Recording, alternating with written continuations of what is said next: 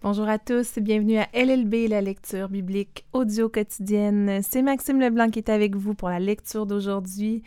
Euh, nous en sommes au jour 141 de notre parcours d'un an à travers la Bible. Nous sommes dimanche le 21 mai et il me fait plaisir de pouvoir faire cette lecture avec vous.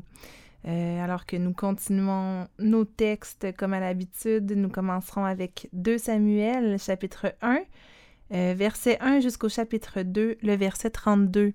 Nous lisons encore une fois dans la version français courant et je vous rappelle que je vous parle depuis nos studios du ministère Cœur d'encre sur la côte de Beaupré. Que le Seigneur ouvre nos cœurs à sa parole, qu'on puisse être attentif à ce qu'il veut nous dire, nous apprendre ce matin, qu'on puisse le connaître mieux par ses écritures. Lisons.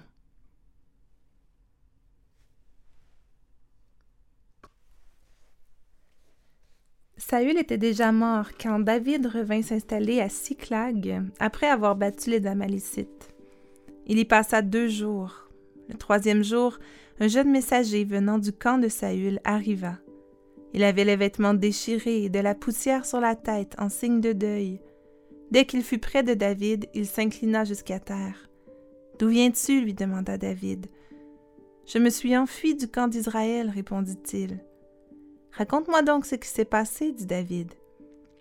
L'armée d'Israël a pris la fuite au cours du combat, dit l'homme. Un grand nombre de soldats ont été tués. Même Saül et son fils Jonathan sont morts. Comment sais-tu que Saül et Jonathan sont morts? lui demanda encore David. Je me trouvais par hasard sur le mont Gilboa, raconta le jeune homme. J'ai vu Saül qui s'appuyait sur sa lance. Il était serré de près par les chars et les cavaliers ennemis. Il s'est retourné, m'a aperçu et m'a appelé. Oui, Majesté, ai-je répondu. Il m'a demandé qui j'étais. Je lui ai répondu que j'étais un Amalécite. Alors il m'a dit de venir lui donner la mort, car il se sentait mal, bien qu'il eût encore tous ses esprits. Je me suis donc approché et je lui ai donné la mort, car je savais qu'il ne survivrait pas à sa défaite. Ensuite, Excellence, j'ai pris la couronne et le bracelet qu'il portait, et je te les ai apportés ici. David déchira ses vêtements, et tous ceux qui étaient près de lui firent de même. Jusqu'au soir, ils pleurèrent et jeûnèrent, célébrant ainsi le deuil de Saül, de Jonathan et de tous les Israélites, membres du peuple du Seigneur, qui étaient morts au combat. Ensuite David dit au jeune messager, Qui es-tu? Je suis le fils d'un Amalécite installé dans ce pays, répondit-il. Et tu n'as pas craint de faire mourir le roi que le Seigneur avait choisi, s'écria David. Il appela un de ses jeunes soldats et lui ordonna Vas-y, tue-le. Le soldat frappa à mort la malécite, tandis que David lui déclarait C'est par ta faute que tu meurs. Tu t'es condamné toi-même en disant C'est moi qui ai donné la mort au roi choisi par le Seigneur. Alors, David composa une complainte à l'occasion de la mort de Saül et de Jonathan. Il ordonna de l'enseigner aux habitants de Juda. C'est la complainte de l'arc. La voici telle qu'on la trouve dans le livre du juste. Israël, pourquoi sont-ils morts, tes vaillants guerriers, tes glorieux combattants gisant sur les hauteurs? Ne publiez pas cette nouvelle dans la ville de Gath, ne la propagez pas dans les rues d'Ascalon. Que les femmes des Philistins n'aient pas cette joie, que les filles de ces païens ne triomphent pas, Montagne de Gilboa, soyez privés de rosée et de pluie, qu'on ne voit plus de champs fertiles sur vos pentes. C'est là qu'ont été déshonorés les boucliers des guerriers, le bouclier de Saül, qui ne sera plus jamais frotté d'huile. Devant les ennemis à tuer, devant la vigueur des adversaires, l'arc de Jonathan ne reculait pas, et l'épée de Saül accomplissait toujours sa tâche. Toute leur vie, Saül et Jonathan se sont aimés tendrement, dans leur mort même, ils n'ont pas été séparés, eux qui étaient plus rapides que des aigles, plus courageux que des lions. Femmes du pays d'Israël, pleurez sur Saül. Il vous revêtait de beaux habits précieux, il ornait vos robes de bijoux d'or. Pourquoi sont-ils morts en plein combat, les vaillants guerriers? Pourquoi Jonathan a-t-il succombé sur les hauteurs? Mon cœur souffre à cause de toi, Jonathan, mon frère, mon meilleur ami. Ton amitié pour moi était merveilleuse, bien plus encore que l'amour des femmes. Pourquoi sont-ils morts, ces vaillants guerriers? Pourquoi ont-ils péri, ces illustres soldats? Après ces événements, David consulta le Seigneur. Dois-je me rendre dans une des villes de Juda demanda-t-il. Oui, répondit le Seigneur. Dans laquelle demanda encore David. À Hébron, dit le Seigneur. David s'y rendit, accompagné de ses deux femmes, Aïnoam de Gisréel et Abigail, veuve de Nabal de Carmel. Il emmena également ses compagnons et leurs familles qui s'installèrent dans les localités voisines d'Hébron. Alors les gens de Juda vinrent à Hébron pour y consacrer David, roi de Juda. Lorsqu'on informa David que les habitants de Yabesh en Galaad avaient enterré Saül, il envoya des messagers leur dire Que le Seigneur vous bénisse d'avoir enterré Saül, votre maître, et d'avoir montré un tel attachement à son égard. Que le Seigneur à son tour vous traite avec bonté et fidélité. Quant à moi, je vous ferai aussi du bien, puisque vous avez agi ainsi. Et maintenant, reprenez courage, soyez des hommes résolus. Votre maître Saül est mort, et c'est moi que les gens de Juda ont consacré pour que je règne sur eux. Abner, fils de Ner, le général en chef de Saül, avait emmené Ishbaal, fils de Saül, à Mahanaïm. Là, il l'avait proclamé roi pour les régions de Galaad, d'Asser, de Gisréel, d'Éphraïm et de Benjamin, bref pour tout Israël. Ishbaal avait quarante ans lorsqu'il devint roi d'Israël, et il régna deux ans. Seule la tribu de Juda reconnut l'autorité de David. Celui-ci régna sur Juda, à Hébron, durant sept ans et demi. Abner, fils de Ner, et la garde d'Ishbaal, fils de Saül, quittèrent Mahanaïm et prirent la direction de Gabaon. Joab, dont la mère s'appelait Sérouia, et la garde de David se mirent aussi en route. Les deux troupes se rencontrèrent près du réservoir de Gabaon et prirent position de part et d'autre de ce réservoir. Abner dit à Joab Je propose que nos jeunes soldats luttent en combat singulier devant nous. D'accord, répondit Joab. Les soldats s'avancèrent. On en compta douze de la tribu de Benjamin, représentant Ishbaal, et douze de la garde de David. Chaque soldat saisit son adversaire par la tête et lui planta son épée dans le côté, de sorte qu'ils tombèrent tous ensemble. On appela cet endroit de Gabaon le champ des rochers. Le même jour, un combat extrêmement violent éclata. Abner et ses hommes furent battus par la garde de David. Joab, Abishai et Asaël, dont la mère s'appelait Sérouia, étaient présents. Asaël, qui était aussi léger et rapide qu'une gazelle sauvage, se mit à poursuivre Abner sans dévier ni à droite ni à gauche. Abner, tournant la tête, demanda Est-ce bien toi, Asaël? Oui, c'est bien moi, répondit-il. Poursuis quelqu'un d'autre à droite ou à gauche, lui dit Abner. Essaie d'attraper l'un des jeunes soldats et de t'emparer de son équipement. Mais Asaël ne voulut pas cesser de poursuivre Abner.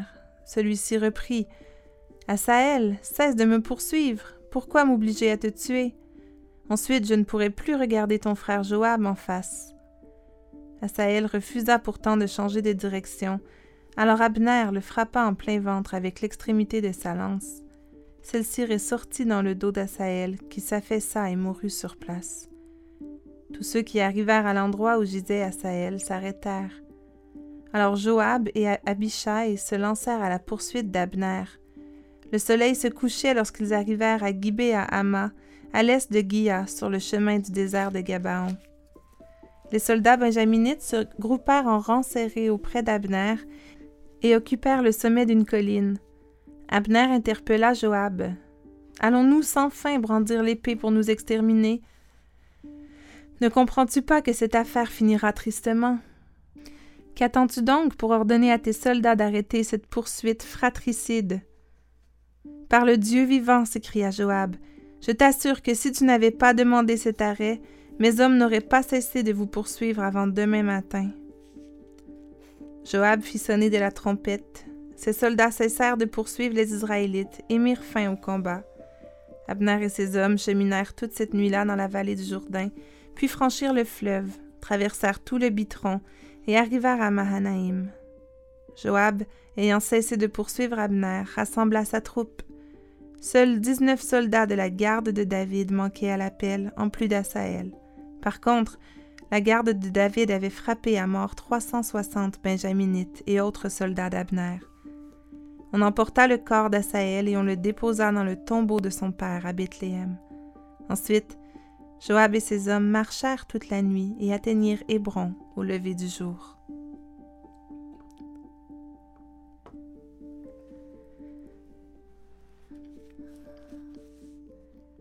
Psaume 118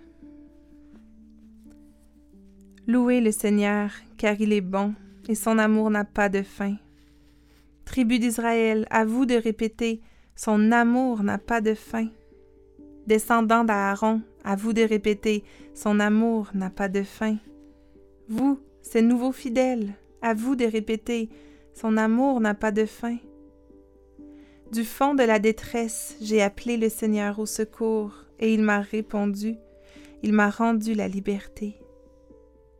Le Seigneur est pour moi, je n'ai peur de rien, que peuvent me faire les hommes? Le Seigneur est pour moi, il me porte secours, je vois la défaite de ceux qui m'en voulaient. Mieux vaut recourir au Seigneur que de compter sur un homme, mieux vaut recourir au Seigneur que de compter sur des gens influents. Les païens m'avaient tous encerclé, grâce au Seigneur je les ai repoussés. Leur cercle se refermait autour de moi, Grâce au Seigneur, je les ai repoussés. Ils m'assaillaient comme un essaim d'abeilles, mais ils se sont éteints comme un feu de paille. Grâce au Seigneur, je les ai repoussés. On m'avait bousculé pour me faire tomber, mais le Seigneur est venu à mon aide. Ma grande force, c'est le Seigneur, il est venu à mon secours. Des cris de joie et de délivrance remplissent les tentes des fidèles. La main droite du Seigneur est victorieuse. La main droite du Seigneur est haut levée. La main droite du Seigneur est victorieuse. Je ne vais donc pas, pas, mourir, je pour raconter ce que le Seigneur a fait. Il est vrai que le Seigneur m'a corrigé, mais il ne m'a pas laissé mourir. Ouvrez-moi les portes réservées aux fidèles, que j'entre pour louer le Seigneur. Voici la porte qui mène auprès du Seigneur, que les fidèles entrent par là je te louerai, Seigneur, car tu m'as répondu, tu es venu à mon aide. La pierre dont les maçons ne voulaient pas est maintenant la principale, la pierre de l'angle. Cela vient du Seigneur. Pour nous, c'est une merveille. Ce jour de fête est l'œuvre du Seigneur. Crions notre joie, soyons dans l'allégresse. Ah Seigneur, viens à notre aide. Ah Seigneur, donne-nous la victoire. Que Dieu bénisse celui qui entre ici au nom du Seigneur. De l'intérieur de son temple, nous vous transmettons sa bénédiction. Le Seigneur est le seul Dieu. Il nous a éclairés de sa lumière. Formez le cercle de la ronde jusqu'aux angles de l'autel. Seigneur, tu es mon Dieu, je veux te louer. Mon Dieu, je veux proclamer ta grandeur. Louez le Seigneur car il est bon et son amour n'a pas de fin.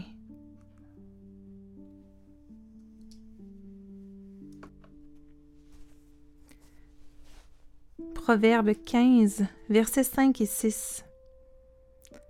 L'imbécile méprise les avertissements de son père. Qui accepte les réprimandes est avisé. Le juste vit dans l'abondance. Les profits malhonnêtes attirent le malheur.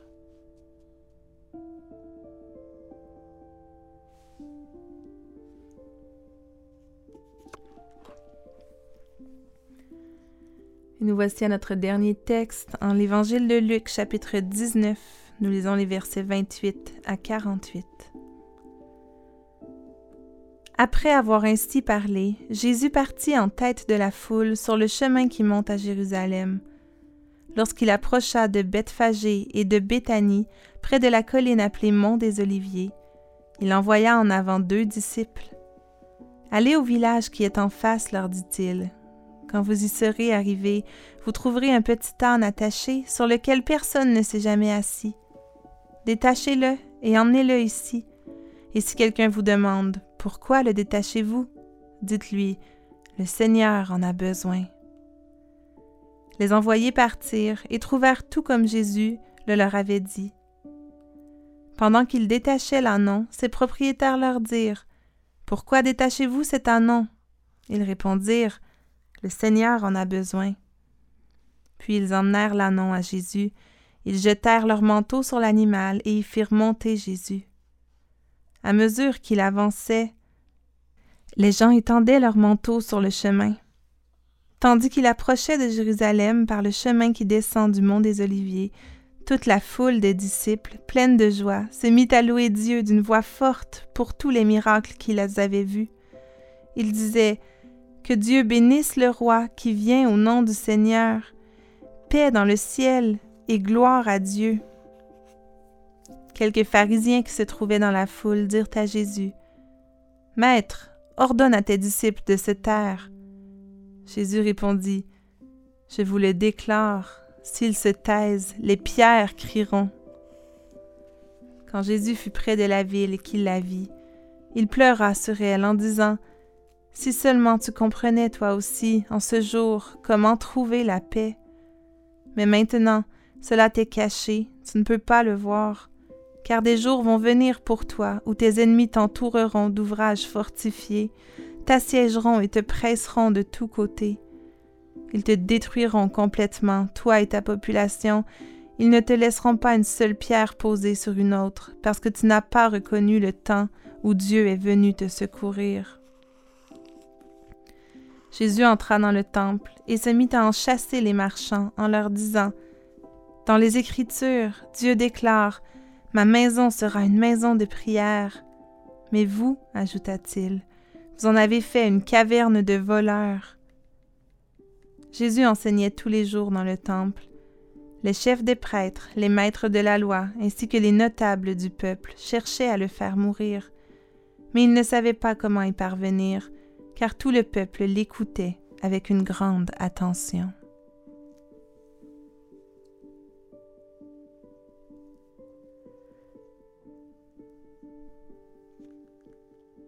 Voilà qui met fin à notre lecture pour ce matin et nous voulons, avant de nous quitter, prendre le temps de prier ensemble. Prions. Seigneur éternel Dieu, toi qui es bon, toi qui es plein d'amour, un amour qui n'a pas de fin, toi Seigneur qui nous répond, toi qui es tout pour nous, toi sur qui on peut compter, toi notre Seigneur qui est plein de force, toi dont la main droite est victorieuse, toi dont la main droite est haut levée. Oui Seigneur Jésus, toi qui es la pierre principale, la pierre de l'angle. Tu es le Dieu de victoire, tu nous donnes l'allégresse, la victoire, la joie, la délivrance. Seigneur Dieu, tu nous éclaires de ta lumière. Et on veut ce matin te louer, mon Dieu, on veut proclamer ta grandeur. Oui, notre Seigneur, toi qui es bon et dont l'amour n'a pas de fin, sois loué, sois glorifié. Reçois notre adoration, reçois l'honneur qui t'est dû. Reçois toute cette louange qu'on veut t'offrir de nos cœurs ce matin. Toi, le Dieu vivant. Oui, mon Père, on ne veut pas se taire tu dis dans l'évangile de Luc euh, que si les disciples se taisent, les pierres crieront. Seigneur, la création tout entière crie ta majesté et ta gloire. Et nous aussi, nous voulons ouvrir la bouche et proclamer ta grandeur, ta gloire. Juste proclamer combien tu es merveilleux. Oui, Seigneur, Hosanna, béni sois-tu toi Jésus qui viens au nom du Seigneur. Gloire à ton nom, éternel Dieu. Que tout notre être, que nos cœurs, que nos pensées, que nos paroles, que nos actes, aujourd'hui encore, puissent te glorifier. Qu'on puisse, Seigneur, t'aimer de tout notre cœur, de toute notre âme, de toutes nos forces. Au nom de Jésus, ton Fils. Amen.